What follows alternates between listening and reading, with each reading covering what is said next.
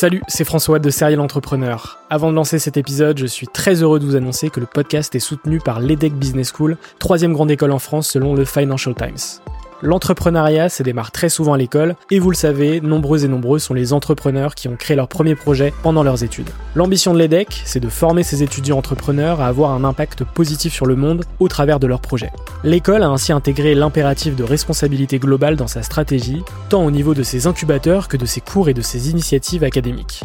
Au sein de ses campus de Lille, Nice, Paris à Station F ou encore à Berkeley en Californie, elle accompagne les startups grâce à sa méthode unique d'entrepreneuriat Responsible Entrepreneurship by Design. Une approche innovante permettant d'intégrer les enjeux économiques, sociétaux et environnementaux au cœur de leur modèle de développement et ce, dès leur création. L'objectif de l'EDEC, faire émerger un nouveau modèle de startup adaptable à tout projet qui intègre pleinement les enjeux de responsabilité. Chaque année, ce sont ainsi plus de 70 nouvelles startups qui intègrent ces incubateurs. Si vous souhaitez en savoir plus, n'hésitez pas à vous rendre sur www.edec.edu. Je vous souhaite une excellente écoute et vous dis à très vite.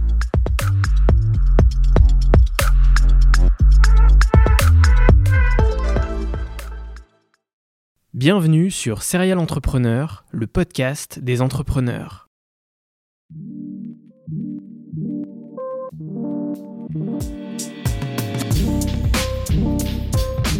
Je m'appelle François Allais et depuis 2017, je vais à la rencontre des entrepreneurs qui m'inspirent. PME, start-up, grandes entreprises, la mission de Serial Entrepreneur est de mettre en avant toute la diversité de l'entrepreneuriat francophone.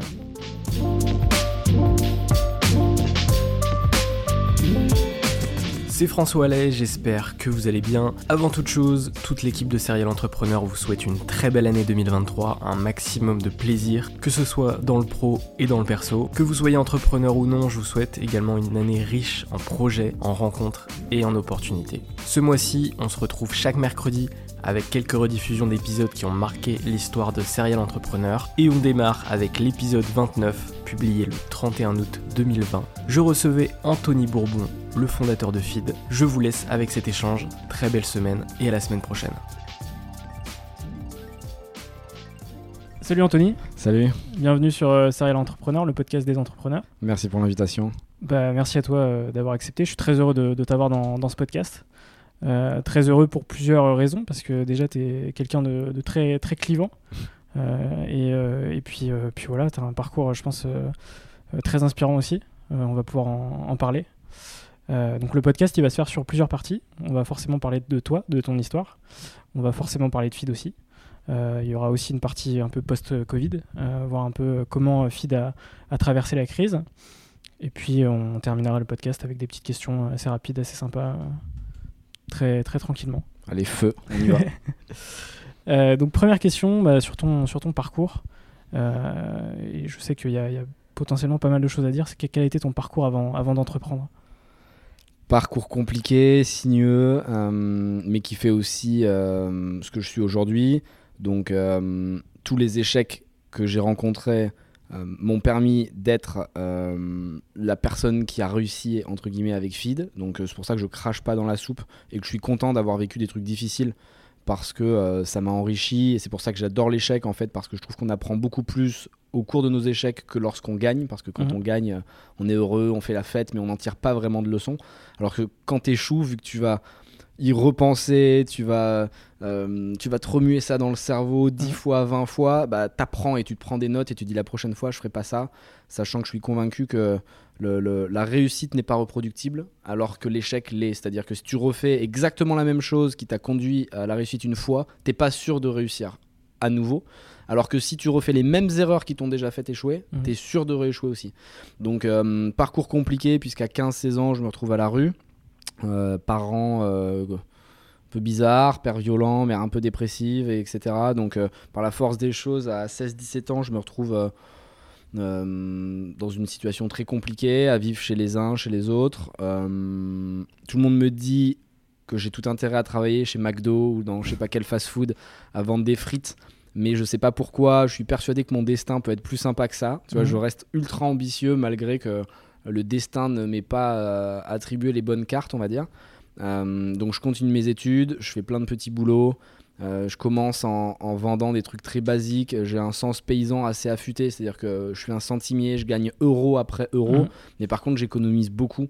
Euh, je sais comment placer l'argent, je sais comment créer de l'argent. Donc au début, je commence, j'achète des, des fringues, des fausses fringues de marque que je revends dans mes collèges, dans mes lycées. Après, je fais pareil avec les scooters, puis je fais pareil avec les voitures, puis je fais pareil avec l'immobilier, puis avec des immeubles. Mm. Et après, on fait de l'import-export, on fait du trading. On, on attaque vraiment sur tous les fronts.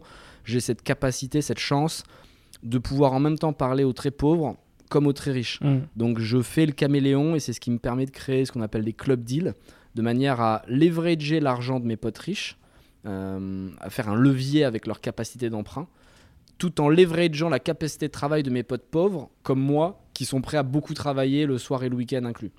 Et du coup, c'est ça qui nous permet de créer de la valeur en, apportant quelque chose à chaque partie. C'est-à-dire que les riches, ils sont contents parce qu'ils euh, foutent rien et ils font travailler leur argent, et les pauvres, ils sont contents parce qu'ils gagnent de l'argent. Donc en fait, tout le monde est heureux, et ça, pour moi, c'est la première, le premier critère de- du business. Il faut que tout le monde gagne, tu vois. Euh, et du coup, très vite, je développe une sorte de réseau de potes, euh, d'investisseurs autour de moi qui sont satisfaits de mon implication et ça me permet toujours, quand j'ai besoin d'aller chercher de l'argent, de- d'en trouver rapidement. Donc, euh, on fait beaucoup de business en France, à l'étranger. euh, en parallèle de mes études, je vais très peu à, à la fac. Je fais bon bac scientifique, fac de droit, master 2, droit privé général et un deuxième master 2 en droit de l'immobilier euh, en parallèle. Je le fais pour le faire, pour avoir de la légitimité, mais je crois absolument pas au système scolaire tel qu'il est euh, établi aujourd'hui. Je pense que c'est une perte de temps. La preuve, Mhm. moi, j'ai pas été en cours une seule fois. Euh, je payais mes chargés de TD pour qu'ils mettent des bonnes notes. Euh, et et- et- et c'est comme ça que j'ai réussi. Donc le système est foireux.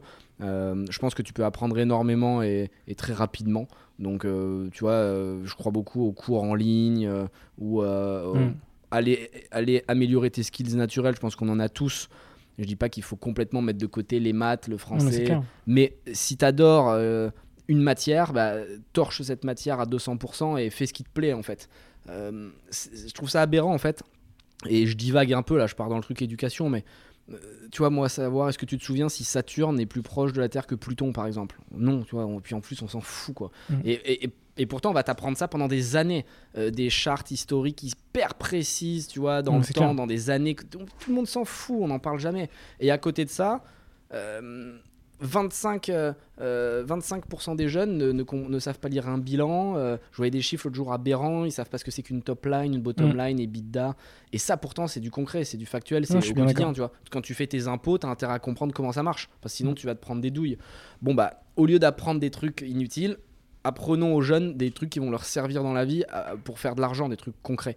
Donc euh, voilà, histoire euh, particulière, mais c'est aussi ce qui m'a nourri et ce qui me permet d'en être là aujourd'hui. Carrément. Et puis aujourd'hui, la chance qu'on a, c'est que tout le monde peut s'auto-former en fait sur, euh, sur un peu tout en fait, sur Ouais. tous les sujets. Ce qui n'était pas forcément possible il y a, je sais pas, une vingtaine d'années, tu vois. Ouais. Et moi, ce qui m'impressionne forcément dans ton parcours, c'est ta résilience en fait. Mm. C'est-à-dire de, de partir un peu de sans, sans rien, j'ai- j'ai- enfin j'ai envie de dire, tu vois. Mm. Et euh, de réussir à trouver toute cette énergie, toute cette rage euh, qui va te permettre bah, de développer euh, au départ des petits business, euh, bah, la revente de scooters, de fringues, etc. Ensuite passer sur des business un peu plus euh, high level comme euh, l'immobilier.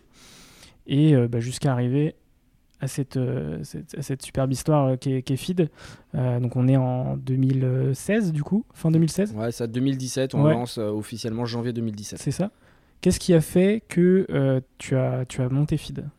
C'est un problème personnel. Euh, je pense que les startups qui marchent bien et qui sont bien incarnées, euh, elles sont là pour résoudre un problème de fondateur à la base. Et ensuite, il voit que ça marche bien pour lui, il se dit bon, ben, je vais le proposer aux autres. Et ça, j'en suis persuadé.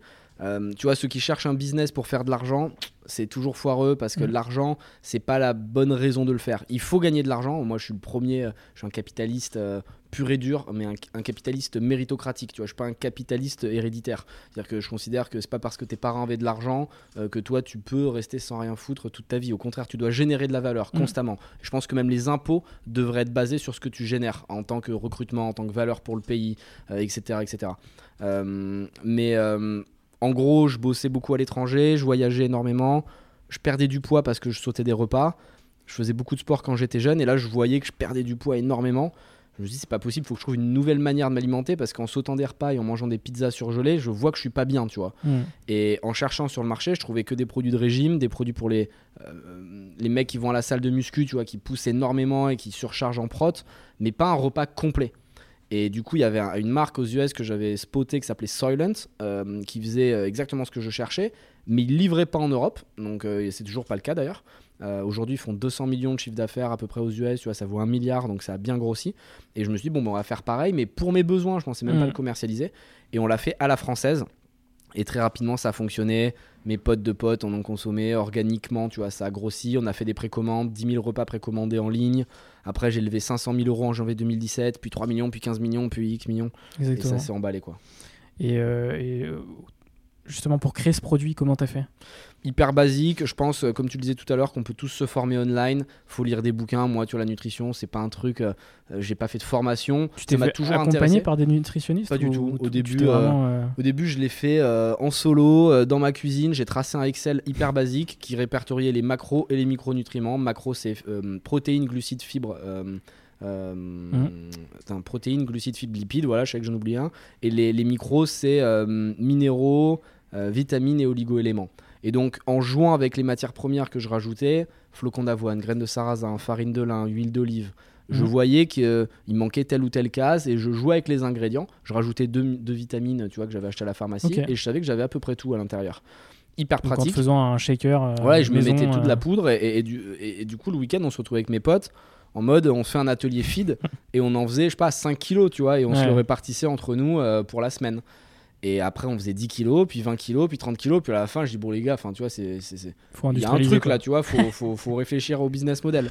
Et du coup, je l'ai fait comme si je fais- comme quand je faisais de l'immobilier, c'est-à-dire que moi, j'achète jamais un appartement, j'achète un immeuble dégueulasse que personne ne veut, mais je sais au moment où je l'achète ce que je vais faire avec. Je vais le surélever, je vais le découper, je vais le remettre bien, et Mm. c'est là que tu gagnes de l'argent. Donc, je voulais pas internaliser la production, je voulais l'externaliser avec des copackers, donc des Mm. personnes qui allaient le faire pour moi, pour être hyper agile et profiter de leur chaîne de production aseptisé, chambre blanche, des trucs hyper pointus, tu vois, qui m'auraient coûté un bras si j'avais voulu le mettre en frais fixe. Et du coup, j'ai été leur vendre le truc en leur disant voilà, moi j'y crois beaucoup, regardez, je mets mon argent perso dedans, donc euh, c'est que je suis convaincu, etc., etc. Et après, tout a grossi extrêmement vite. Et heureusement qu'on a fait comme ça parce que tu vois, on a, vend- maintenant on vend des millions de repas chaque mois. Et j'aurais jamais pu tenir le rythme et l'accélération si j'avais euh, fait ça dans ma cuisine. Bah, c'est clair. Mais ce qui est marrant, c'est que du coup, les premières semaines, tu as testé ça euh, chez toi Mm. Euh, pour tester un peu ce que tu pouvais en faire. Et puis après, tu t'es dit, bah, là, il y a une opportunité, donc euh, je vais pouvoir industrialiser tout ça. Quoi. Le POC, le fameux, Ouais, ça, euh, la, preuve de concept. Voilà, c'est exactement ça. C'est important, je pense. Moi, j'ai pas la chance d'être baqué. C'est-à-dire que je connais personne dans ma famille qui va me dire Anthony, t'inquiète, si tu te loupes, on va te Mm. donner un parachute et puis t'auras un toit. Moi, Mm. c'est-à-dire que si je me loupe, c'est chute libre. Tu vois, j'ai rien. Enfin, j'ai personne qui me sauvera. Mm. Euh, et du coup, à chaque fois que je fais un business, je dois calculer si ça sert à quelque chose que j'y passe du temps. Et je préfère travailler trois mois pour rien à fond et au bout de trois mois couper le projet si je vois qu'il n'est pas intéressant ou rentable, plutôt que de me faire des hypothèses saugrenues en me disant oui, mais dans quatre ans, je pourrais peut-être le financer Ouais. si j'ai tant de clics. tant- Non. Moi, je veux que ça rapporte tout de suite. Je suis un, un paysan. Donc, tu vois, j'achète une bouteille. Cette bouteille, elle me coûte 1 euro. Si je la vends 2, mon truc, il marche. Parce que je gagne 1 euro de delta. Bon, euh, si je vois que la bouteille, euh, euh, je l'achète 1 ou qu'elle me revient 1 et que je peux pas la vendre plus que 1, bah, je fais pas le business, tu vois. Et donc, quand j'ai vu que ça tenait, mon modèle, bah, là, j'ai accéléré. J'ai été voir des fonds et je leur ai dit voilà, j'ai besoin d'argent, faut accélérer. Je pense que peu importe ton produit, à ce stade-là de maturité, quand tu es early stage, le plus important, c'est l'énergie que tu vas, que tu vas transmettre. Et maintenant que j'investis énormément dans les startups, je parie à fond sur l'humain. C'est-à-dire que j'en ai rien à foutre, moi, de son produit ou de sa vision ou de ce qu'il veut faire. Ce que je veux, c'est comprendre qui il est, comment il évolue, est-ce qu'il est capable d'apprendre, est-ce qu'il va vite, est-ce qu'il est intelligent, est-ce qu'il est déterminé, est-ce qu'il est résilient, est-ce qu'il est ambitieux. Le reste, euh, c'est du blabla, tu vois. Mm. Euh, le produit il évoluera, etc. Bon, évidemment, faut pas qu'il me sorte un- une idée pourrie, quoi. mais, euh, mais si l'idée est bonne, euh, basique, et que le mec est bon, on y va. Et j'ai des exemples, euh, comme les miraculeux avec David, qui est, qui est un fondeur chez qui on a investi. Il avait commencé en faisant des jus. Euh, bon, ben, on savait que ce produit-là, il, il marcherait pas, mais le mec était tellement bon qu'on savait qu'il allait être capable d'être agile, de switcher le modèle, et c'est ce qu'il a fait. Il a fait des gummies derrière euh, qui cartonnent. Et aujourd'hui, euh, bon, il fait des chiffres de ouf alors que c'est sa première année. Ils sont pas nombreux dans l'équipe, mais ça dépote. Voilà, il n'y a pas de secret. C'est Mm. euh, c'est des gens qui sont efficaces et c'est ça qu'on doit trouver. Donc on a levé de l'argent, 500 000 euros, et puis après ça s'est accéléré et ça s'est emballé. Bah, c'est clair. Ce qui est impressionnant avec Fit, c'est que euh, au final, la société, elle est quand même assez récente, parce qu'elle a été créée en 2017, et qu'en trois ans, vous avez quand même euh, bien euh, dégommé le marché, si, si je puis dire. Donc, euh, bah ouais, c'est impré- impressionnant. Et tu parlais un peu de, de recrutement, justement. Co- comment tu comment tu as géré ces premiers recrutements dans la société? C'est la clé. euh, et si on a stratégique. dégommer le marché, comme tu dis, c'est grâce euh, à l'humain. Euh, Il y a beaucoup de blabla dans l'univers startup où on va te parler d'happiness manager, euh, de baby clair. de je sais pas quoi. Euh, oui. euh, euh, Startup Nation. Startup Nation, il faut faire des cafés avec les gens et puis faut faire du yoga le matin. Moi, je suis un mec très basique. Euh, je pense que c'est que le travail qui Mm. fait la différence. Donc évidemment, tu as l'ambiance, évidemment, tu as l'énergie. Mais ce que je veux dire, c'est que pourquoi Feed a réussi alors qu'on avait deux trois concurrents quand on a commencé qui étaient là depuis 6 mois, 1 an et que depuis ils ont tous fait faillite c'est simplement qu'on a plus travaillé qu'eux. Mm. Nos produits n'étaient pas meilleurs, euh, n'étaient pas plus intelligents, euh, mais quand ils partaient en vacances, nous on travaillait. Quand ils partaient à 18h, nous on travaillait jusqu'à 21h. Quand ils partaient en week-end, on était au bureau. Donc euh, à un moment, tu vois, ça prend le dessus sur... Il n'y a plus de rationalité. Tu es obsédé par ce que tu fais. Et quand tu es obsédé par ta réussite, tu y arrives. Donc comment tu fais pour trouver une équipe qui a euh, autant envie que toi? Bah, Il faut aller chercher des gens qui ont quelque chose à prouver. Il faut aller chercher des gens qui sont écorchés vifs, qui sortent pas des grandes écoles et qui n'ont pas été couvés par papa-maman euh, qui leur ont donné de l'argent depuis qu'ils sont tout petits. Il faut trouver des gens qui ont les yeux qui brillent quand tu parles avec eux et il faut les incentiver. Il faut leur dire les gars, euh, vous n'allez pas juste gagner votre salaire, on va changer votre vie. C'est-à-dire que quand vous arrivez chez Feed, vous êtes incentivé. Aujourd'hui, toute l'équipe de Feed a l'équivalent de 4 ans de salaire en equity chez, euh, chez, chez Feed. C'est-à-dire qu'en gros, ils ont tous l'équivalent de. Ils ont 4 fois leur salaire en equity de- de- dans la boîte. Donc ils sont actionnaires, c'est pas juste des employés, ils sont euh, associés avec moi. Et en fait, ça peut changer leur vie. Il y en a qui seront millionnaires quand, euh, quand on vendra Feed ou quand on exitera Feed. Et c'est ça, en fait, le vrai kiff. Parce que moi, en fait, si tu veux, à- à arriver à un certain stade, que tu es X millions ou X plus 2 millions ou X plus 3 millions, ça change plus grand-chose, tu vois. Mm. Mais par contre, le kiff de te dire, j'ai participé à une aventure, tu vois, où j'ai changé la vie de quelques personnes. Ils ont changé leur propre vie par eux-mêmes, tu vois. C'est, mais disons que j'aurais donné l'opportunité de, de- d'y aller plein pot. C'est exceptionnel. Et je sais que si je refais une aventure, ils seront là, tu vois. J'ai des soldats. C'est-à-dire que moi, en toute modestie et en toute humilité, je pense que j'ai créé une équipe. Euh, c'est pas une équipe, tu vois. C'est, une armée. Mais, mais vraiment, tu vois, c'est militaire. C'est-à-dire que si demain je leur dis les gars venez on saute par la fenêtre il faut y aller tout de suite vous devez me faire confiance ils viendront et il y en a qui vont dire oui c'est n'importe quoi c'est un gourou machin mais en fait tu as besoin d'avoir un leader au début de l'aventure qui dit il faut aller là-bas tu vois c'est pas une question de c'est pas une démocratie je sais pas quoi t'as pas le temps de débattre et, et le leader peut se tromper tu vois et ça m'arrive parfois je fais des mauvais choix mais on apprend toujours de ses choix et, et l'équipe elle est exceptionnelle être des potes, elle est impliquée et je sais que je ferai d'autres projets et Mhm. qui, seront avec moi aussi, tu vois. Et, et là, tu crées une histoire qui est belle, c'est-à-dire que c'est pas une famille de substitution. Il y en a qui disent oui, c'est une... non, il n'y a pas de famille en fait, on n'a pas de lien de sang, tu vois. Donc c'est pas ma famille, mais c'est une équipe de sport. Euh, on est tous au max et, et, euh, chacun joue à son poste et, et- et chacun est là Pour pour, faire aider de la, de la performance. Ouais, c'est de la performance. On Mm. est là pour performer. Et c'est dur, tu vois. Tu, tu disais tout à l'heure résilient. C'est ça, ma vie est un combat, quoi. C'est Mm. un enchaînement de problèmes. Les gens pensent que c'est cool, tu vois. Mm. Mais c'est pas cool. Honnêtement, c'est chaud. Euh, le nombre de problèmes qu'on a Ce sera cool quand tu auras fait un exit et puis que. Voilà, ce sera cool quand on aura fini. Euh, même si aujourd'hui on a fait des cash out, on n'a plus de problème d'argent, etc. On a de l'immobilier qui sont. Je veux faire une grosse réussite. Et tu vois, une grosse réussite, c'est pas ça passe pas juste par l'argent. Ça passe par, tu dois exit la boîte. Là, pour le moment, fit, c'est cool, c'est un bon début, mais c'est pas une réussite. Mm. C'est une réussite quand on aura fait un IPO euh, à je sais pas combien, ou quand on aura un grand groupe qui nous aura acheté des centaines de millions. Là, on pourra dire, ouais, c'est une réussite. Parce que nos investisseurs qui nous ont fait confiance ont gagné de l'argent, parce que nos équipes auront, pris le- auront vendu leur BSPCE et leur vie aura changé. Là, on pourra parler de succès collectif. Pour le moment, c'est un bon démarrage, tu vois, c'est tout. Ok. Il faut pas péter plus haut euh, euh, parce Mm. que tu as beaucoup de startups qui s'emballent, c'est ils ont levé trois tours de table, 50 millions, 100 millions, ils pensent que c'est un truc de ouf. On Tout est peut aller la... très vite. Ouais, on est la résultante d'un marché global. Mm. C'est-à-dire que je considère pas que Feed c'est moi, tu vois. Moi, je suis le porteur de drapeau. Euh, derrière, il y a l'équipe, il y a nos partenaires industriels, tu as les investisseurs, et tu as le marché que je maîtrise pas. Le fait que la Banque centrale a mis tellement de cash que tous les invests ont du- du- du- de la thune à déployer, tu vois. S'il n'y avait pas ce, ce- ce segment macro que je maîtrise pas, on n'aurait pas pu lever autant d'argent. Bon, ben, Feed n'existerait pas. Donc, Mm. tu vois, il faut rester hyper humble sur pourquoi j'ai réussi, pourquoi j'ai pas réussi. Euh, t'es un clair. jeton, tu vois. T'es un jeton sur tous les chéquiers. Sur tous Mm. les chéquiers. Donc, euh, Oui, puis il y a beaucoup de facteurs qui rentrent en compte. euh, Enfin, c'est. il y a une part de hasard. Alors, je crois pas à la chance, parce qu'il y en a qui disent Ah, t'as de la chance, Mm, t'arrives au bon pas- Je moment. suis pas d'accord. Pas de chance, tu Mm. vois, la chance tu la crées, Mm. euh, tu la saisis, c'est de l'opportunité. Mais, euh, mais à côté de ça, ouais, il faut rester humble et c'est pour ça aussi qu'on a fait une fondation qui s'appelle Feedback, Oui, on, où on, va renvoyer, en parler. ouais. tu vois, Mm. euh, l'ascenseur auprès des jeunes pour te dire l'écosystème m'a donné, faut que je renvoie. Tu vois, Mm. c'est hyper important. On, en, on en reparlera juste après. Ça roule. Euh, pour revenir à cette question, par exemple, les, les 10-15 premiers recrutements, comment euh, est-ce que tu avais des petites questions comme ça qui te permettaient de, euh, de Ouais. bien sélectionner les gens? Est-ce qu'il y a eu des erreurs, forcément? Ouais, des erreurs, j'en ai faites. Et, et en recrutement, tu es obligé d'en faire. Mm. Tu es obligé de parier à un moment, tu vois.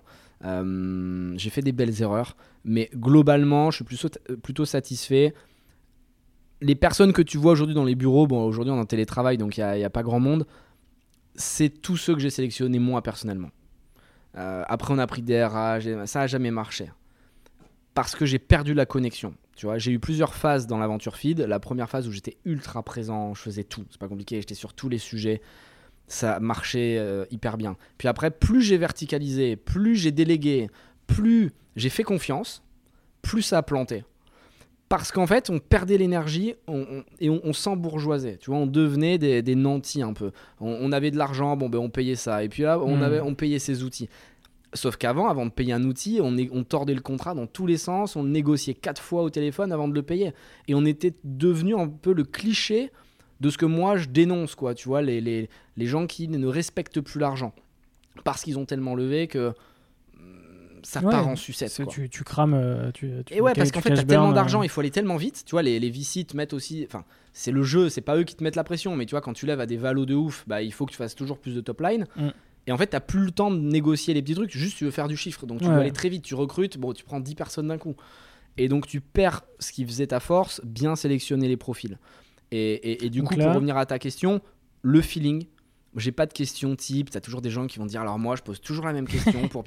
En fait, non, c'est un échange. Moi, je fais pas un entretien, je fais un échange. Tu vois, je parle avec la personne et limite, c'est un truc psychologique. C'est-à-dire que je veux comprendre qui elle est, euh, qui sont ses parents, euh, si elle a des frères, des sœurs, si elle a un chien, si elle aime le sport. Je veux vraiment parler avec la personne. donc, En fait, moi, je viens en dernière phase. Donc, on a trois phases de recrutement. On a les managers. euh, on a ensuite une personne aléatoire de l'équipe qui rencontre pour voir si ça fit. Et moi en troisième. Moi, quand tu me rencontres, c'est plutôt mon signe, c'est que tu as passé les parties skills. Donc, moi, je vais juger l'humain.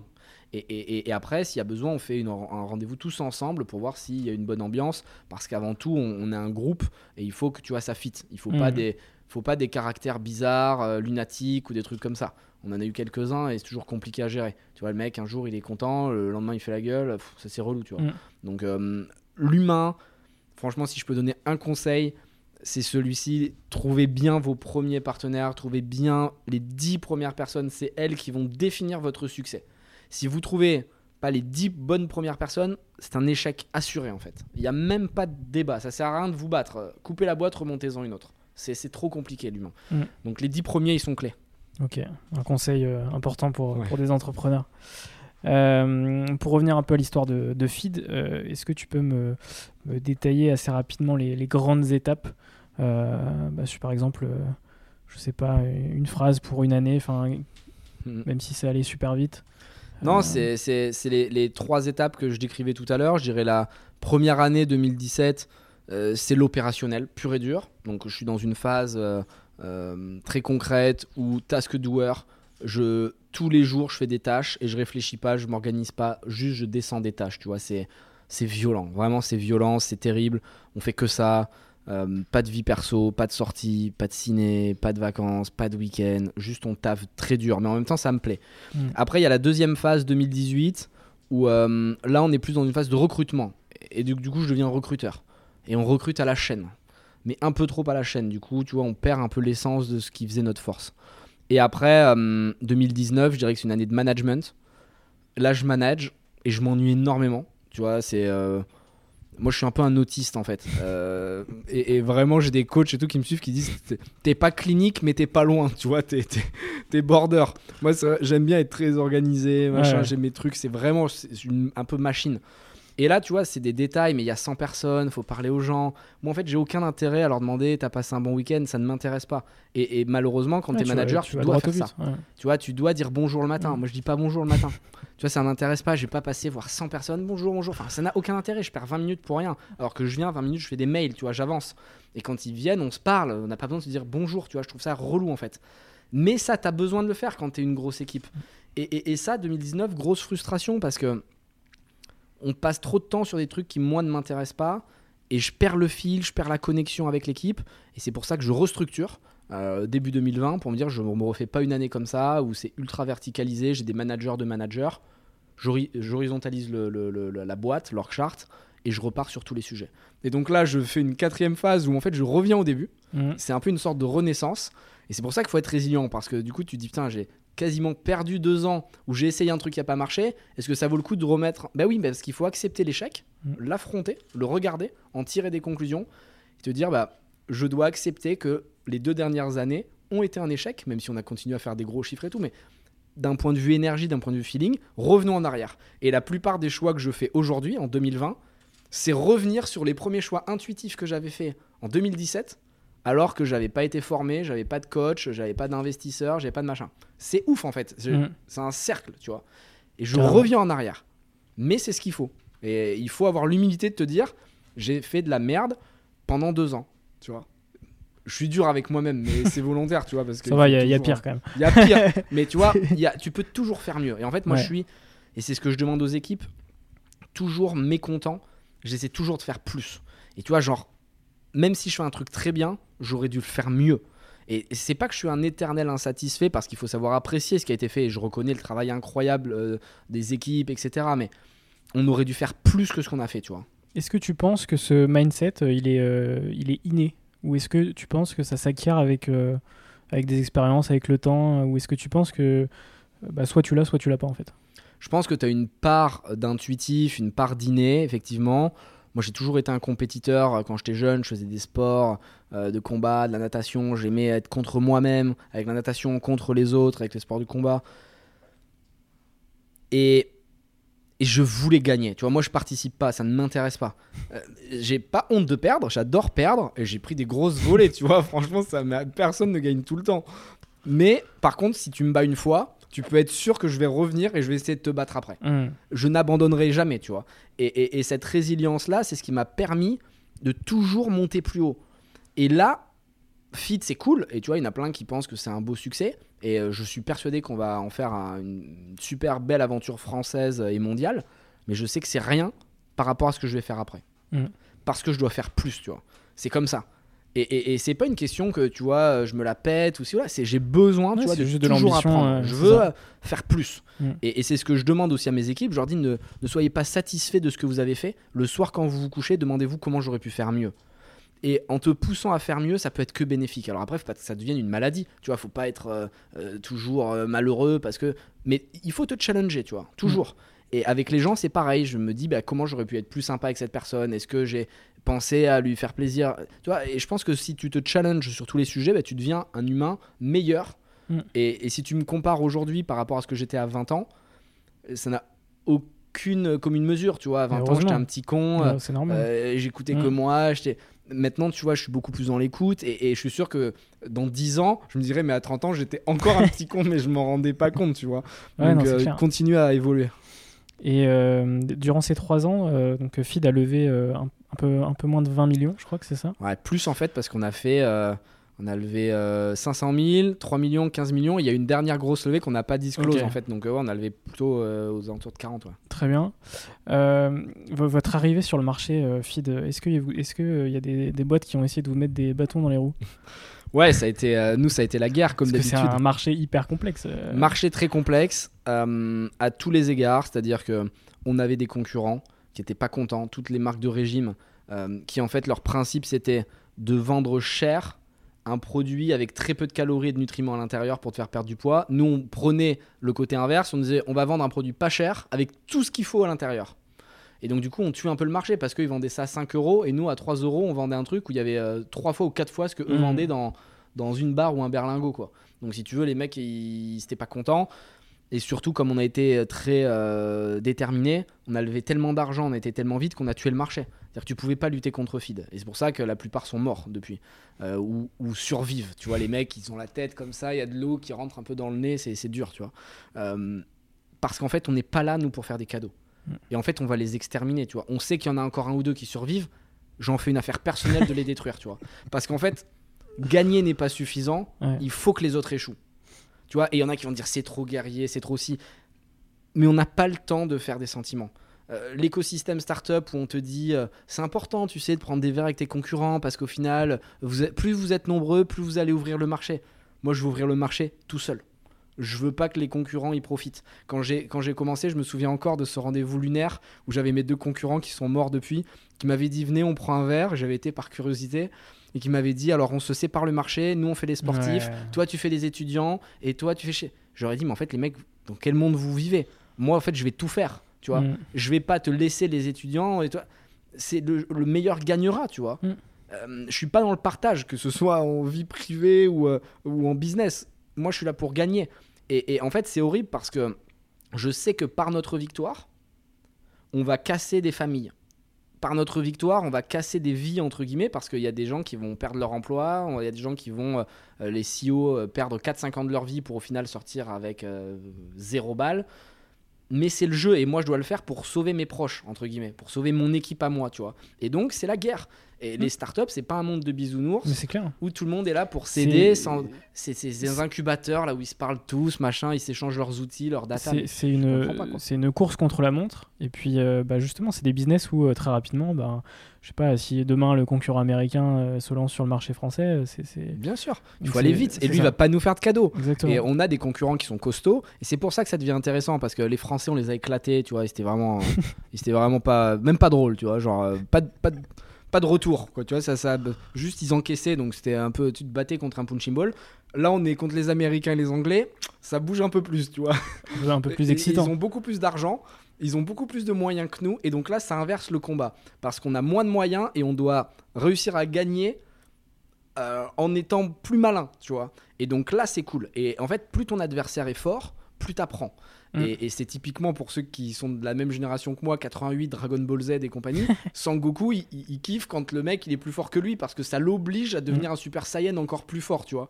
Bah nous, c'est un peu le même délire. Je suis content d'avoir Soylent en face de moi. Ils font 200 bâtons, ils valent un milliard. Euh, ils nous font pas de cadeaux, tu vois. Euh, des avocats, on reçoit des lettres tout le temps, des trucs. Mais c'est cool, tu vois, c'est le jeu. Ouais. Et, et là, c'est intéressant. Et en fait, c'est ça le business, c'est le combat. Et c'est un peu ce qui manque, je trouve, en France. L'écosystème, il est sain, il est mignon, tu vois. Il y a de l'argent, il y a des belles startups, il y a des fondateurs qui commencent à, pousser un peu. Ça manque un peu de fight, tu vois. C'est sage. En fait, c'est très école de commerce, c'est très HEC. Et c'est normal parce qu'ils viennent tous de là, en fait. Oui, parce que la typologie des entrepreneurs est. C'est tous les mêmes et c'est très similaire. malheureux. Et moi, c'est mon grand combat. Les investisseurs, euh, bon, bah, la plupart, c'est des banquiers ou des anciens banquiers qui viennent de grandes écoles. Et euh, c'est des hommes blancs de 35 ans, hein, si je schématise le truc. Mais ils vont investir chez des hommes blancs de 35 ans qui ont fait les mêmes grandes écoles qu'eux et qui s'appellent deux machins de trucs, euh, qui vit dans le 16e et qui a fait le même lycée qu'eux ou je sais pas quoi. Et en fait, ça, c'est pas normal parce que l'entrepreneuriat doit être la possibilité, la dernière chance qu'on va laisser aux gens de banlieue, aux handicapés, aux gens qui n'ont pas fait d'études. Moi, je m'en fous que tu fasses des fautes quand t'écris, en fait. Si, ben, je te ferai pas écrire, je te ferai faire autre chose. Mais je veux que tu aies la dalle, tu vois. Et en fait, c'est ça l'entrepreneuriat, c'est l'ascenseur social qui est en panne. L'ascenseur social, aujourd'hui, il n'existe pas, tu vois, ça sert à rien de se voir la face. Si tu nais euh, en banlieue et que tes parents, ils parlent pas français, tu n'as aucune chance face à euh, Jean Eudes de je sais pas quoi, euh, dont les parents vont lui payer des profs privés, vont le mettre à Henri IV et puis après à HEC. Tu ne peux pas lutter en fait parce que lui il parlera quatre langues quand toi t'en parleras même pas bien une. Euh, tu, tu vas te faire éclater. Et en fait, l'entrepreneuriat, c'est ta dernière chance de, en tant euh, que mec de banlieue, bah, te dire bah, je vais gagner autant d'argent, voire plus d'argent que Jean Eudes. Parce que Jean Eudes, il va avoir peur, il va être dans son confort et il va partir, tu vois, dans euh, les postes un peu euh, classiques, confortables pour faire plaisir à papa-maman. Et, si tu enlèves cette possibilité, bah, tu, tu casses le game. Et puis il aura pas cette niaque que toi tu peux avoir. Ouais, mais quelque toi- part, il aura. Alors, c'est clair que si rien. Si Ouais. tu arrives à passer euh, le, le- le- le- step euh, de, des levées de fonds et que tu arrives à lever, la détermination et ta revanche t'aideront vraiment. Le souci, c'est que la plupart des entrepreneurs ne lèvent pas. Euh, Moi, j'ai de la chance parce que j'ai les codes quand même des personnes à qui ils ont l'habitude de parler. Je suis un homme blanc et je peux feinter que j'ai fait des grandes études. Tu vois, je parle à peu près bien, je fais pas de fautes quand j'écris, j'ai fait une fac de droit, donc même si j'ai pas fait HEC, j'ai pas de souci pour aller pitcher, je vais te faire un gros pitch, tu vois. Mais celui qui a pas l'habitude euh, et qui se sent pas à l'aise, il va être exclu immédiatement. Et donc il pourra jamais se confronter à Jean-Eudes. Et c'est ça en fait qui est dramatique. Mm. Parce que si tu crois plus et que tu plus d'espoir, ça va te donner des mouvements sociaux hyper puissants. À mon avis, c'est que le début. On a vu les gilets jaunes, etc. C'est pour moi les prémices, tu vois, parce que c'est pas organisé ça. Euh, J'admire l'énergie qui est déployée, tu vois, pendant six mois, tous les samedis. Je plus sois pas du tout les méthodes ni la finalité, tu vois, parce que c'est pas en pétant des vitrines et des voitures que tu, tu défends un combat. Mais l'énergie qui est déployée est pour moi la conclusion de quelque chose qui, qui ne va pas, tu vois. Parce qu'en fait, n'y a plus d'espoir. Et à partir du moment où tu dis, bah, de toute façon, perdu pour perdu, au moins je vais tout défoncer, tu vois, c'est Mm. c'est pas la bonne solution, mais tu l'entends, tu le comprends, tu vois, le truc en mode, je vais me faire plaisir, je vais casser un peu des trucs, tu vois. Mm. Et, et- et- et- et cet espoir, on doit le redonner. Et l'entrepreneuriat, c'est ça. Tu vois, c'est montrer des exemples. Montrer des mecs comme moi, comme euh, et je suis pas le seul. hein. Il y, a, y a John de Aircall, c'est pareil. euh, il vient de la DAS, euh, il a pas de parents. Enfin, il a des parents évidemment, mais bon, tu vois, il les connaît pas, machin. Non, mais Si on a un, deux, trois, quatre, ben t'en as qui seront dans des situations horribles qui vont se dire si ces mecs-là l'ont fait, ils sont pas plus intelligents que moi, je vais le faire aussi. Tu vois et il y en a pas dans notre génération. C'est-à-dire qu'à l'époque, t'avais Simoncini, t'avais Xavier Niel, t'avais Benabou, t'avais avais des mecs, ils ont réussi, ils ont claqué des grosses fortunes. Tu vois, pas des 50 millions, des 500, 600 millions et des milliards pour d'autres. Notre génération, t'en as pas. On s'est reconventionnalisé et c'est terrible. ton histoire, elle montre aussi que peu importe ton milieu, peu, peu importe ton, ton passé, ton, ton passif, euh, tu, peux, euh, tu peux réussir, quoi. Ouais, tu peux réussir, mais il faut que ça devienne euh, une norme, tu vois. Il faut qu'il y en ait plein des Anthony Bourbon. Mm. Et c'est pas normal que tout le monde dise Ouais, Anthony, il est hyper clivant.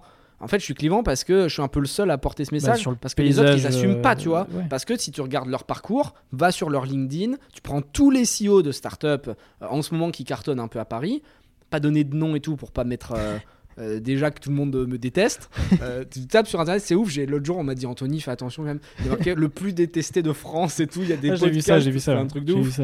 Euh, Le alors que je dis rien de, qui- de la place parisienne. Ouais, c'est fou, tu vois. Alors que j'ai, enfin, je m'en suis jamais pris à, à- à personne de moins publiquement, tu vois. J'ai eu deux trois histoires en off parce Ouais. que moi j'aime bien dire les choses clairement, tu vois. Donc quand il y en a un qui parle, euh, je vais le voir, tu vois. Mais euh, mais ouais, c'est pas normal qu'il y ait qui est qui est qui est les fondeurs d'un côté et une ou deux exceptions de l'autre. Ça doit s'inverser. Et ça, ça viendra principalement des investisseurs. Et quand les investisseurs, ils mettront de l'oseille sur les gens différents, ça commencera à aller mieux. Et c'est pour ça que moi, en tant qu'investisseur, je mets des gros tickets sur euh, les mecs qui viennent d'en bas, qui ont la dalle. Et même s'ils n'ont pas les codes, je sais que c'est eux qui vont y arriver parce que si on arrive à les pousser et qu'on leur ouvre notre réseau, ça va prendre. Parce qu'ils ont une revanche. En fait, la haine, elle peut être hyper fédératrice, hyper positive. Tant que tu la maîtrises, faut pas qu'elle te consume. Tu vois C'est-à-dire que si tu as de la haine et que tu veux juste euh, casser des genoux et péter des vitrines, c'est pas bon, tu vois. Mm. Mais si tu as de la haine qui, quand t'hésites et que t'es fatigué, te permet de te dire allez, putain, je vais me venger de tous ceux qui n'ont pas cru en moi, ce professeur qui m'a dit que j'y arriverais jamais, mes parents qui m'ont dit que de toute manière j'étais un con, euh, cet ami qui me disait que. Mais toutes ces accumulations, et on en a tous eu, on a tous des rancœurs envers la vie, tu vois, des injustices, on a tous eu des injustices. Bah, il faut s'en servir, tu les absorbes, moi je les garde. Et quand ça va pas, tu vois, je mets une musique un peu badante chez moi, et, je m'énerve tout seul, tu vois, mais c'est assez spécial hein, comme scène. Et je m'énerve vraiment, mais et après je vais me mettre à marcher parce que tu vois, faut que j'expulse un peu l'énervement. Et ça me remotive pour euh, un mois. Et là, boum, je repars pendant un mois et je défonce tout. Donc trouvez votre énergie, trouvez ce qui vous anime, et c'est ça qui va vous nourrir. Ok, pour, euh, pour revenir à Feed, euh, on va parler forcément de, de cette, de ce revirement stratégique d'il y a quelques mois, notamment sur la, la gamme de produits aussi, et puis aussi sur la, fondation euh, Feedback. Est-ce que tu peux nous en dire plus? Yes, ça faisait trois ans du coup qu'on qu'on bossait avec les produits de base que j'avais créés grosso modo depuis le début. Packaging blanc, sympa, fruits qui volaient. Et on s'est concentré sur ce que nous disaient les consommateurs. Moi, je suis persuadé que les consommateurs ont raison. Nous, on est juste le bras armé des consommateurs, en fait. Euh, et ce qui remontait, c'est que tous nos podcasts, nos interviews, nos prises de parole étaient très énergiques, très ambitieuses. Tu vois, ça mettait de la, la pêche, mais ça se ressentait pas dans nos produits. Quand les gens recevaient les produits, il disait, je le vois pas, ça, ouais, je vois une fraise qui vole, mais elle est où la détermination? Et c'est pour ça, en fait, qu'on a changé complètement notre charte graphique mm. et qu'on a mis des mots très forts, comme on le voit à la télé ou sur n'importe quel packaging, il va y avoir des mots oser, exister, agir, entreprendre.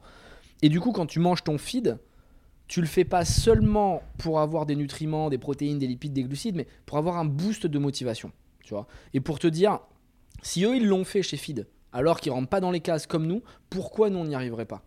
Et c'est ce qui revient, tu vois, de, nos consommateurs, c'est le dépassement, c'est l'envie d'atteindre ses objectifs. Et quand je parle d'objectifs, c'est pas forcément de l'argent, tu vois, c'est c'est euh, je veux devenir un bon musicien, un grand sportif, euh, je veux sauver la planète, euh, je veux voyager, je veux passer du bon temps et, et profiter de mes amis, j'en sais rien, peu importe. Mais Fit va te libérer du temps et te rappeler que tout est possible. Donc à toi de te fixer tes objectifs et après te dépasser parce que rien ne vient facilement. Mm. Donc euh, on a changé l'intégralité de la charte, on a retravaillé les recettes en tenant compte des remarques qui nous avaient été faites pendant trois ans, il y avait trop de sucre, machin, on avait beau expliquer que c'était de l'isomaltulose, donc c'est pas du mauvais sucre. Bon les gens ils voyaient marqué sucre, ils buguaient, donc euh, on a dit ok fine, on va vous l'enlever. On a remplacé l'isomaltulose par des flocons d'avoine, des graines de sarrasin, des trucs qui sont plus naturels et qui font moins peur. Mhm. Et du coup, bon, ben voilà, y a, euh, on a divisé par 8 les taux de sucre, donc il y a plus que 3 ou 4 grammes de sucre par recette. Euh, c'est vraiment meilleur, plus naturel. Euh, on a été aussi beaucoup plus éco-responsable, donc on a coupé nos bouteilles plastiques transparentes, qui étaient notre produit pourtant iconique. Mais on a préféré perdre du chiffre d'affaires à court terme pour planter des valeurs long terme, parce qu'on est persuadé que le business, c'est un infinite game. C'est-à-dire que c'est pas comme au football ou au rugby, tu as l'arbitre à la fin qui siffle le, la fin du match, c'est infini. Et donc en, fait, il faut pas se projeter à deux mois, six mois, il faut se projeter dans dix ans. Si tu veux devenir une marque générationnelle, comment tu fais, tu vois. Mm. Et donc ça c'est hyper cool parce que euh, on a économisé 300 tonnes de CO2 euh, par an avec ces nouveaux emballages, on n'utilise que du papier recyclé recyclable et ça nous permet d'avoir un véritable impact sur l'écosystème et d'expliquer aux consommateurs quand vous mangez du feed, évidemment c'est bon pour vous, Évidemment, le branding, il est sympa et vous pouvez expliquer à vos potes pourquoi vous consommez ça, mais aussi vous montrer au monde entier que vous avez conscience en tant qu'humain que votre petit plaisir organoleptique personnel n'est pas le seul critère à prendre en compte. L'impact que tu as sur la planète est super important. Et c'est ce qu'on démontre avec, euh, avec Feed et c'est pour ça qu'on a changé le branding. Mais c'est ça, c'est un revirement euh, hyper, euh, bah, hyper stratégique. Enfin, c'est pas que l'identité, tu as aussi des nouvelles recettes, des nouveaux packaging qui sont justement éco-responsables. Enfin, c'est top. Et puis à côté de ça, il y a la création de, de cette fondation qui, qui s'appelle Feedback. je trouve le nom sympa. Est-ce que tu peux, tu peux nous en dire plus là-dessus? Feedback pour give back, renvoyer l'ascenseur, c'était clé pour nous. Depuis le début, je voulais le faire. On attendait, on avait toujours plein de projets sur le feu. et là, on l'a lancé. On n'a pas communiqué dessus au début pour que ce soit le, moins marketing possible et que ce soit vraiment authentique. L'idée, c'est qu'on va donner 1% de notre chiffre d'affaires euh, depuis un an et demi maintenant euh, à des jeunes qui sont très ambitieux, mais qui, comme moi, n'ont pas eu de chance dans la vie.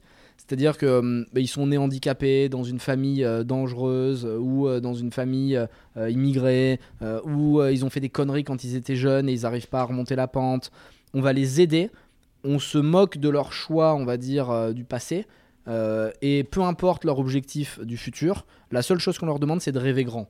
Donc euh, l'objectif c'est de les accompagner euh, en passant du temps avec eux, en les coachant, en les finançant, euh, en leur ouvrant notre réseau qui est quand même assez conséquent aujourd'hui, de telle sorte à ce qu'ils puissent atteindre leurs rêves. On n'y arrive pas toujours, parfois on échoue, mais ça fait partie aussi tu vois, de, de, l'aventure. Et le dernier en, question c'est Axel Alétru, c'est assez incroyable, c'est un ancien champion du monde de motocross, mhm. il se pète la colonne vertébrale lors d'une course, et les médecins lui disent tu vas plus jamais marcher, t'es un légume, machin. Et le mec, il dit non, euh, moi je vais remarcher, je vais refaire des trucs. Et les médecins disent, mais en fait, ne perds pas ton temps, c'est impossible pour telle raison scientifique, je sais pas quoi. Et en fait, il s'est créé ses propres attelles lui-même alors qu'il n'était pas ingénieur. Il s'est entraîné pendant des mois et des mois euh, pour pouvoir euh, reprendre le, petit à petit de, un peu de muscle dans les jambes. Et il a réussi à compenser de je sais plus quelle manière. Et il arrive à remarcher aujourd'hui. Et il est venu nous voir en disant Je veux montrer à tout le monde que la revanche est, est jouable. Et j'avais promis à mon père qu'un jour je ferais le Paris-Dakar et je veux le faire. Qui me dit ça, moi évidemment ça m'excite, tu vois, je me dis putain on va faire un truc de ouf. et donc on participe, on l'aide, Euh, mec fait le Paris Dakar et il ne fait pas que participer, il gagne dans sa catégorie contre les valides. Le truc est, est- est fou en fait. So- solide. C'est solide, mais c'est la preuve incarnée de feedback en fait. Le gars, il est là pour montrer que même si le monde entier euh, te stigmatise, t'ostracise, te dit que ta vie est terminée, si toi tu sens que tu as encore quelque chose à jouer, fais-le à fond. Parce que tu regretteras toute ta vie si tu t'es pas écouté et si tu as des remords. Donc bombarde, tu vois. Vaut mieux avoir des regrets que des remords. Donc tu tu t'y vas à fond. Et, la fondation, c'est une vraie chance pour nous parce que évidemment, ça permet de faire mieux comprendre la marque au grand public et de montrer que Feed, euh, bah, c'est un repas qui a une portée bien plus grande que simplement apporter de la, de la nourriture. C'est bon pour notre équipe parce que ça les motive à venir travailler le matin. Et moi, personnellement, ça me rappelle aussi que je ne dois pas tomber dans ma zone de confort parce Mm. que je suis au quotidien avec des gens qui souffrent, qui ont mal. euh, et ça me rappelle d'où je viens. Et je veux surtout pas m'embourgeoiser et devenir un anti. Et parler avec des gens qui ont la haine, ça m'en redonne. Et je me dis attention parce que ces jeunes-là, un jour, ils vont te dépasser, tu vois, si tu te, si tu t'embourgeoises. Et donc, c'est bénéfique pour tout le monde, c'est c'est gagnant-gagnant et on adore ça. On y passe beaucoup de temps et c'est trop cool. Carrément. Et puis, euh, bah, pour en. Dernière question par rapport à Feed, c'est quoi euh, l'objectif de ces prochaines années Même si j'ai bien compris que c'était le milliard. euh, enfin voilà, l'objectif, il n'y en a pas en fait. Enfin, Ouais, il faut continuer au max. C'est-à-dire que on n'a pas de limite. Mm. Euh, ça peut paraître hyper présomptueux, mais c'est euh, véridique. Je pense que l'humain, s'il est chaud, déterminé, résilient, ambitieux, travailleur, euh, bien soutenu et qui fait les bons choix, il peut faire des choses exceptionnelles. Je vois des grands groupes alimentaires aujourd'hui qui font 80 milliards, 50 milliards de chiffre d'affaires en 20 ans, 50 ans. Pourquoi nous, on ne deviendrait pas le prochain grand groupe? Euh, Aujourd'hui, on fait de la smart food. C'est des produits qui sont euh, sur un trend de très haussier, Mm. euh, alors que les, les produits, on va dire, des grands groupes dont je parle sont tous plutôt baissiers. Le lait, les sodas, Mm. les bonbons, ces trucs-là, les gens n'en veulent plus. Et il y aura une inversion des courbes à un moment ou à un autre. La seule question, c'est quand? Mm. Euh, Et est-ce qu'on va être assez bon euh, pour réussir à s'imposer et avoir cette vision-là? Donc on va tout faire pour, on va bosser. Euh, Une vie, c'est long. Le business, c'est long, c'est pas facile, c'est pas des trucs que tu fais en 2-3 ans, là, c'est plus des marathons. Mais en même temps, dans ton marathon, tu as plein de sprints à réussir. Donc, euh, on va faire le maximum de ce qu'on peut. Et en vrai, je le fais même pas pour moi, je le fais pour l'histoire, tu vois. Et quand je dis l'histoire, c'est pas l'histoire euh, avec un grand H majuscule, mais pour les jeunes qui euh, n'ont pas cette chance d'avoir cru en eux, je veux leur dire allez-y. Et si par notre réussite finale, on arrive à motiver 1, 2, 3, 4 jeunes à lancer leur boîte et à réussir, bah, ce sera déjà ça, tu vois. Ça voudra dire qu'on aura participé à notre modeste échelle euh, à changer un petit peu l'écosystème. C'est une mission, Mission, promesse. on est en combat, on est en combat perpétuel. c'est clair. Et donc on va passer à une autre phase du podcast, c'est la partie post-Covid. Euh, comment s'est passé le confinement d'un point de vue business, mais aussi d'un point de vue euh, personnel? Ça a été une, une étape exceptionnelle, euh, ce confinement. Alors ça paraît bizarre, parce que moi en plus j'ai eu le Covid en mode un peu violent. Mais ça m'a permis de me poser plein de questions, tu vois. Et, et j'ai fait un peu un ménage dans ma vie personnelle, sur le business model de feed. On s'est posé, chose qu'on n'avait pas le temps de faire en temps normal parce qu'on était toujours dans la course, etc. Là, tu es obligé de te poser, tu es obligé d'être au calme. Je suis resté deux mois chez moi, tout seul, dans un appart. euh, qui est pas très grand. Je fais exprès d'avoir un petit appart parce que je trouve que ça me permet de rester connecté, tu vois, à la réalité. Tous mes potes se moquent de moi d'ailleurs, Euh, mais c'est pas grave, j'aime bien mon petit appart. Euh, parce que j'ai du mal en fait à payer un appart très cher. Hmm. Je pense que le marché est trop haut. Et comme je l'ai dit d'immobilier avant, euh, ça m'embête de payer un truc trop cher, tu vois, j'y arrive pas. Et j'ai pas envie de payer un loyer euh, à 5000 balles par mois. À la fin de l'année, j'ai perdu 60 000 balles. Ouais, c'est clair. Pas logique, tu vois. Euh, si tu me dis achète une grosse voiture, je peux le faire. Parce que je sais que la voiture, je vais la revendre mieux parce que je vais bien l'acheter. Achète une montre, achète ci, achète ça. Mais un loyer qui disparaît, j'ai du mal, tu vois. euh, Mais parce que je suis un ancien pauvre, donc euh, j'ai encore mes réflexes, tu vois. Et, et donc tout ça pour dire que j'étais dans un petit appart.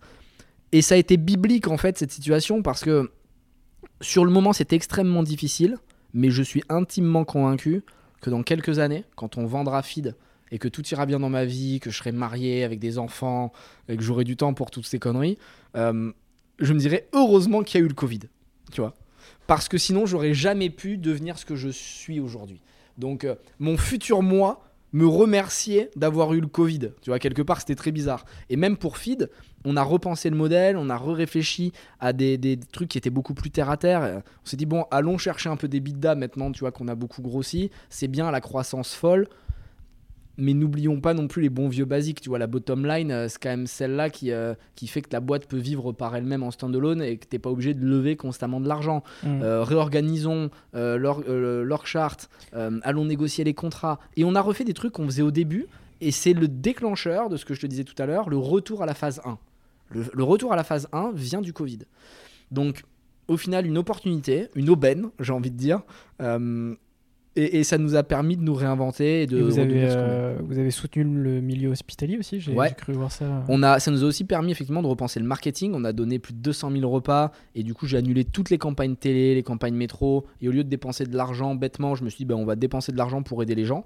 Euh, ça nous a permis, une, de créer une belle marque et de faire comprendre à quoi ça servait, et deux, d'aider des gens factuellement qui, euh, vraiment, moi, j'ai pu les voir parce qu'on a distribué du repas, on a monté aussi un autre projet qui s'appelle Protège ton soignant, où on a levé plus de 8 millions d'euros, mhm. euh, et, ça a aidé énormément le, le, le, le, pays, tu vois, et les hôpitaux de manière générale, et j'ai vu le travail qui a été fait par, par le personnel soignant, c'est exceptionnel, tu vois, enfin, c'est incroyable l'abnégation dont ils ont fait preuve, il faut les aider. Et c'est aussi le, rôle de toute marque de le faire, selon moi. On est à une époque où si t'es pas engagé et que tu défends pas des valeurs, tu n'es plus une marque. Parce que le consommateur n'achète pas un produit, il achète une vision, il achète euh, un lifestyle, il achète euh, quelque chose de puissant. Et, du coup, bah, nous, on s'est engagé assez naturellement. Et là aussi, le Covid nous a montré que ça pouvait être une nouvelle manière de faire du marketing. Et que tu vois, dépenser 400 000 euros, bah, tu pouvais le faire soit en distribuant des repas, soit en faisant de la télé un peu basique. Bah, plutôt que de faire une pub pourrie à la télé euh, euh, qu'une personne sur deux ne regarde même pas, bon bah, on va aider des soignants. Et euh, nos prochaines actions iront dans, dans ce sens-là. Ce sera beaucoup plus logique, il y aura beaucoup plus de sens. Et on va réinventer tout ça. On va arrêter le, le marketing. On a déjà arrêté le marketing un peu spammant, tu vois, où tu es sur les réseaux sociaux et tu dis achète mon produit, achète mon produit. Ça, ça saoule les gens. Tu racontes pas une histoire en faisant ça. Donc, ouais, hyper intéressant. Et le Covid comme pour toutes les boîtes, a été compliqué pour Feed, à part euh, deux trois exceptions, tu vois, euh, où les, les mecs, euh, leur business model a explosé parce qu'ils livraient de la bouffe fraîche ou des mm. trucs comme ça. 90% des boîtes ont quand même souffert. ça a été dur pour nous, mais avec les aides de l'État et avec la restructuration qu'on a faite, honnêtement, on n'était pas du tout inquiet. Et là, on est reparti à fond les ballons parce que le rythme fou des grandes villes a repris très rapidement comme on s'y attendait. Euh, je pense que l'humain est pas capable d'apprendre de ses erreurs et que c'est pour ça qu'à un moment il s'autodétruira euh, et qu'on mourra tous en fait. Euh, je suis pas très. Une vision très... optimiste. Ouais, je suis pas très optimiste sur ce truc-là et l'histoire me donne raison en fait. tu vois, tu n'apprends pas et tout le monde disait oui avec le Covid, vous allez voir, les gens vont mieux consommer, vont moins utiliser leur voiture. Une semaine après, je regardais le périph, c'était plein, hein, et c'était chargé. Mm. Malheureusement, tu vois, le rythme de vie fait qu'on doit gagner de l'argent, qu'on doit payer nos loyers, qu'on doit payer. Euh, l'humain euh, s'autodétruira par lui-même. Euh, et le, Covid était que quand même la septième version du SARS. Hein, donc c'était pas la première fois mm. qu'on était confronté à ce virus. On savait qu'il fallait faire attention et aucun pays ne s'est préparé alors qu'il y avait déjà eu quand même des gros signaux d'alerte. Et le Covid, il y, en aura un prochain dans six mois ou dans un an. Enfin, je pense que c'est le début du, bordel. Hein, de, on va tomber dans une situation. Et moi, je suis content en fait. Et ça paraît bizarre, les gens vont gueuler encore, mais c'est cool. Moi, j'aime les crises. J'aime quand il y a des grosses périodes de guerre. Alors c'est bizarre, hein, euh, mais là pour le coup c'est même pas une guerre entre humains, c'est une guerre de l'humain contre la planète. C'est la planète qui, qui, va se défendre, mais ça va donner aux pauvres, aux gens d'en bas, la possibilité de réagir très vite et de créer des business models au profit de la crise, tu vois, en se servant de la crise. Parce que tu as deux manières de réagir. Soit tu dis, ah, c'est vraiment injuste la crise, ma boîte a marché bien, fit, tout allait bien, et on s'est pris une crise dans les dents, c'est injuste, le monde est contre mm. moi, Calimero. Ou alors tu dis, bon, opportunité, comment je peux faire pour économiser un peu d'argent là-dessus? Est-ce que c'est pas le moment que je réorganise mon, mon, équipe? Est-ce qu'il faut pas lancer un nouveau produit, penser à un nouveau modèle de distribution? Et tu peux inverser la crise. Et les, riches, comme ils sont dans le confort, ils vont se laisser. Euh, affaissés par la crise, tu vois. Alors que les pauvres, ils vont avoir des idées, ils vont trouver des business. Donc euh, j'espère qu'il va y avoir de nouvelles crises. Très bien. On peut pas finir ce, podcast, là-dessus. Très clairement, euh, alors le, temps nous rattrape, il nous reste 10 minutes. Euh, je vais te poser encore quelques questions assez rapides. la première, c'est est-ce que tu peux me citer trois personnes qui t'inspirent? Alors ça, c'est toujours la question piège pour moi, et, et je peux pas te donner de nom parce qu'en fait, je, ne- je, ne, je ne suis pas inspiré par les gens qui ont déjà réussi. Je suis inspiré par les gens qui sont en train de lutter, de struggle comme moi je luttais à l'époque. Donc tu vois, tous ceux qui m'inspirent, c'est les jeunes qui galèrent aujourd'hui, Bah, ceux qui bien. sont dans les banlieues, ceux qui sont handicapés, ceux qui ont des parents violents, ceux qui sont pauvres mais qui vont quand même à l'école, qui essaient de se former. Eux, je les kiffe. C'est Vraiment. vrai comme réponse. Euh, un livre à conseiller? Un livre. Bah, tout à l'heure, je disais Infinite Game, donc euh, je peux rebondir sur celui-là. Simon Sinek, qui est, qui, est, qui est intéressant, où il explique justement que le business c'est long et qu'il faut avoir une vision assez long terme. Sinon, des biographies, il y en a plein, mais celle de Schwarzenegger, celle de Maria Sharapova. Hmm. euh, c'est pas du- forcément business, mais ça montre que il y a aucune réussite facile en fait. C'est Il faut clair. se battre. Et que même si euh, moi le premier quand je passe à la télé, je vais toujours donner des messages positifs parce que euh, c'est le business et donc tu, tu vas pas dire c'est dur. Aucune réussite n'est facile. Il n'y a pas de succès rectiligne. Feed n'a jamais fait ça. Feed c'est ça. Ce qui compte, c'est par contre, c'est qu'on monte toujours globalement. Donc euh, ouais, lisez des biographies de personnes qui ont échoué ou réussi. Et il faut aussi lire des trucs Faut de gens qui ont échoué parce que c'est tu dis ah je vais pas faire la même erreur que lui. C'est toujours les mêmes erreurs. hein. Tu prends les mecs, euh, trop d'argent, ils l'ont mal dépensé, les nanas, la drogue, l'alcool, les soirées, le risque, les jeux. Globalement, tu as 10 risques à pas faire quand tu quand es en train de réussir. Carrément, Si tu les as identifiés, tu, tu, tu, tu- tu te sauves déjà. carrément, carrément. Un film à me conseiller? Un film. Euh, Je réfléchis, attends. Je sais pas qui t'a marqué. Ou... J'en ai plein, mais. J'en ai plein, mais. Il m'en faut un. Attends, si je dois en donner qu'un. Ça va paraître bizarre, mais, mais je vais dire Scarface. Parce que, pareil, comme pour les biographies, tu vois tout ce qui mène à la réussite, mais ce qui t'amène aussi à l'échec. Donc Scarface ou Blow, tu vois, un des deux. Euh, alors, euh, c'est tous les deux dans des, des business un peu chelous. Euh, c'est de la poudre aussi, remarque, mais. euh, mais tu vois, le mec, il réussit par le, son travail, son abnégation, et puis après, quand il arrive en haut, il chute. Hmm. Donc euh, le message c'est faites bien attention parce que moi je vois beaucoup de gens qui ont réussi autour de moi, mais j'en vois aussi beaucoup qui chutent après leur réussite.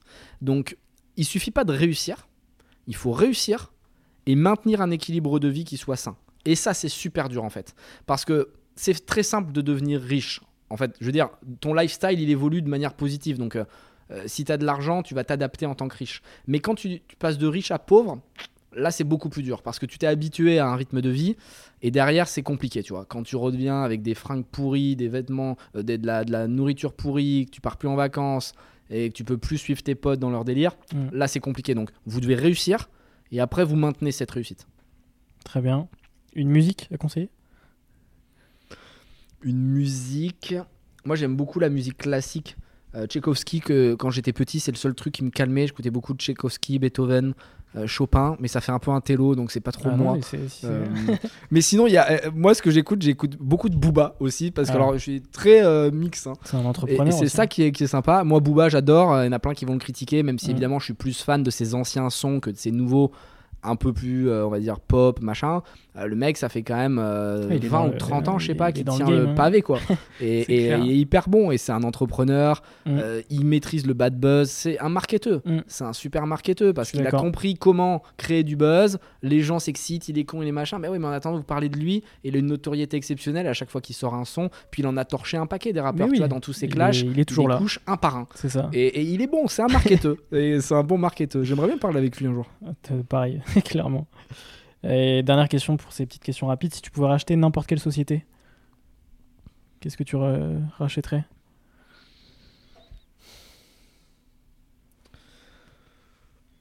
C'est difficile. hein. Ouais, c'est dur.